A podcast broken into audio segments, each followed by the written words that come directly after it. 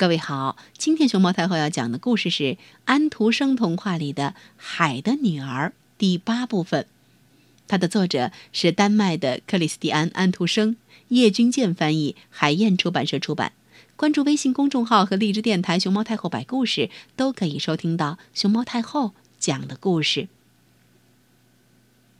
昨天我们说到，王子准备和邻国的美丽公主结婚了。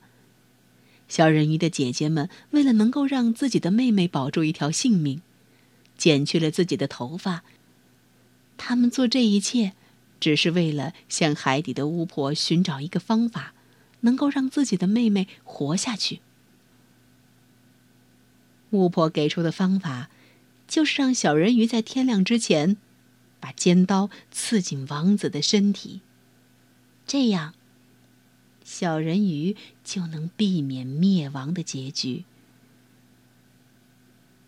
小人鱼拿着刀子走进了王子和公主的帐篷。刀子在他的手里发抖。但是正在这时候，他把这刀子远远的向浪花里扔去。刀子沉下的地方。浪花就发出一道红光，好像有许多雪滴溅出了水面。他再一次把他模糊的视线投向着王子，然后他就从船上跳到海里。他觉得他的身躯在融化为泡沫。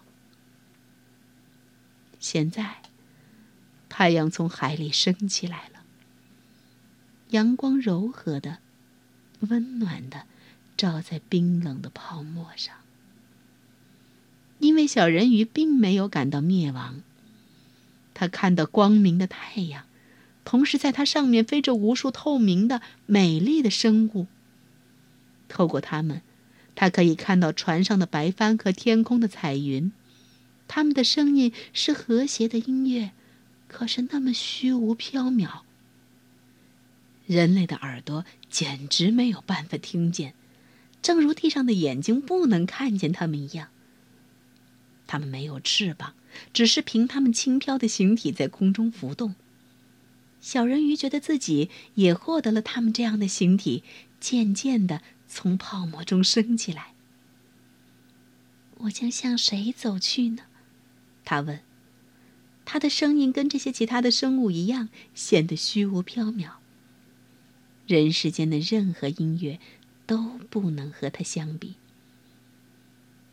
到天空的女儿那儿去呀。别的声音回答说：“人鱼是没有不灭的灵魂的，而且永远也不会有这样的灵魂，除非他获得了一个凡人的爱情。他的永恒的存在要依靠外来的力量。”天空的女儿也没有永恒的灵魂，不过他们可以通过善良的行为而创造出一个灵魂。我们飞向炎热的国度里去，那儿散布着病疫的空气，在伤害着人民。我们可以吹起清凉的风，可以把花香在空气中传播。我们可以散布健康和愉快的精神。三百年以后。当我们尽力做完了我们可能做的一切善行以后，我们就可以获得一个不灭的灵魂，就可以分享人类一切永恒的幸福了。你，一个可怜的人鱼，像我们一样，你也曾经全心全意为那个目标而奋斗。你忍受过痛苦。你坚持下去了，你已经超生到精灵的世界里来了。通过你的善良的工作，在三百年以后，你就可以为你自己创造出一个不灭的灵魂。小人鱼向上帝的太阳举起了他光亮的手臂。他第一次感到。要流出眼泪，